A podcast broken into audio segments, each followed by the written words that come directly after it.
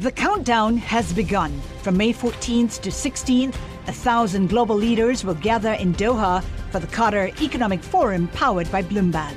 Join heads of state, influential ministers, and leading CEOs to make new connections, gain unique insights, and uncover valuable opportunities in one of the world's most rapidly rising regions. Request your invite for this exclusive event at QatarEconomicForum.com.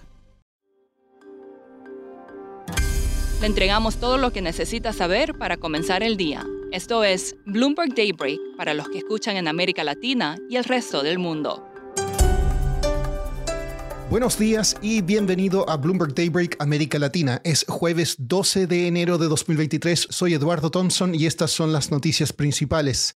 Llegó el día del dato de inflación de Estados Unidos en diciembre. El consenso es una desaceleración al 6,5% anual, lo que reforzará los argumentos para que la Fed se vuelva menos agresiva. Y en este contexto, los futuros en Wall Street están casi planos, mientras que las acciones en Europa suben, Asia cerró con alzas, el crudo avanza por sexto día consecutivo.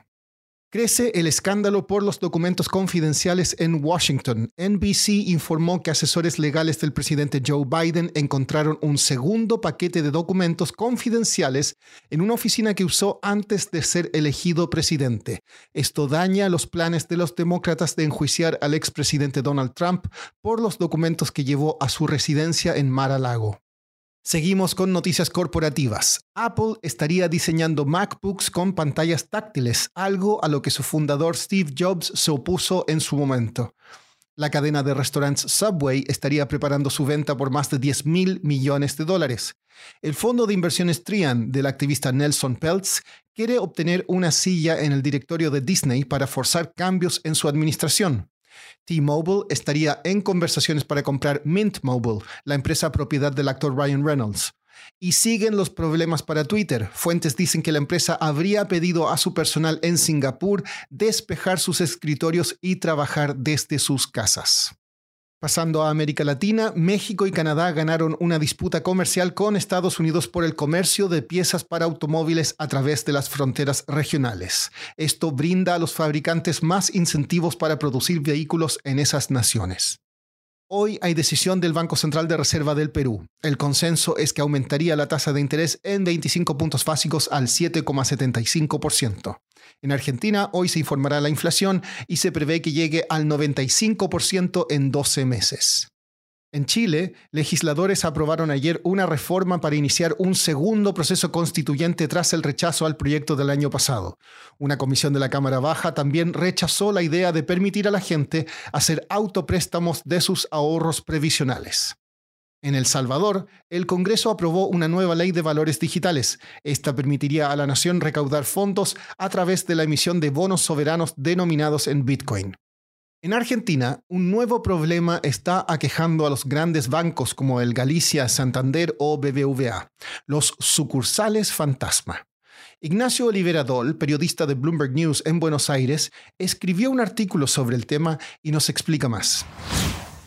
En Argentina hay hoy en día una regulación tan estricta de parte del Banco Central que los bancos se ven forzados a mantener abiertas sucursales vacías y sin empleados todo el proceso que se ve a nivel regional y global que lleva a las entidades financieras a cerrar locales de atención al público por el avance de la digitalización. En Argentina no se está viendo porque hay un impedimento muy fuerte del gobierno a los pedidos de los banqueros. Hay cientos de pedidos que hicieron los grandes bancos privados en los últimos meses para cerrar sus sucursales que hoy están frenados por el Banco Central y la razón de esto es una presión muy fuerte del sindicato que representa a los trabajadores del sector que cree que el cierre de una sucursal está directamente relacionado con el despido de, empleados, a pesar de que los bancos suelen decir que se comprometen a reubicar a sus trabajadores en otras áreas de la compañía. Y como resultado de esto, lo que estamos viendo es que en la ciudad de Buenos Aires hay, hay más de 100 sucursales que están vacías, que tienen quizá solo una línea de cajeros automáticos funcionando y un guardia de seguridad, pero que adentro ya no tienen empleados. El costo de mantener un local de estos se estima hoy en los 500 mil dólares al año, según el tamaño de la sucursal y el tamaño del banco privado. Ignacio, ¿cuáles son los problemas que se generan a partir de esto?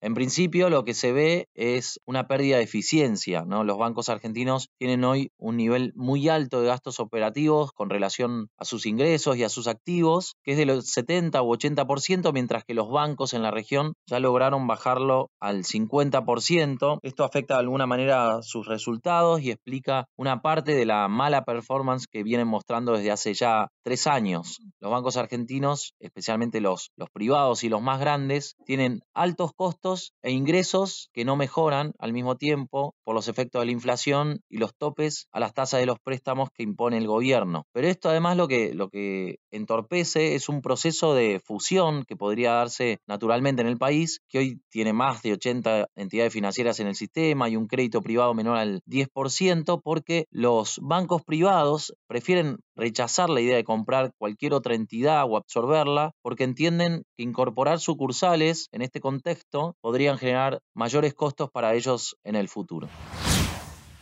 Por último, la recuperación en la demanda por vuelos en primera clase o clase ejecutiva tras la pandemia está causando dolores de cabeza para las aerolíneas. Las demoras en las entregas de aviones de nueva generación o en la aprobación para operarlas han forzado a algunas aerolíneas como Qantas, Etihad y Lufthansa a reutilizar algunos modelos antiguos de cuatro motores que habían anteriormente desechado. Eso es todo por hoy. Soy Eduardo Thompson, gracias por escucharnos.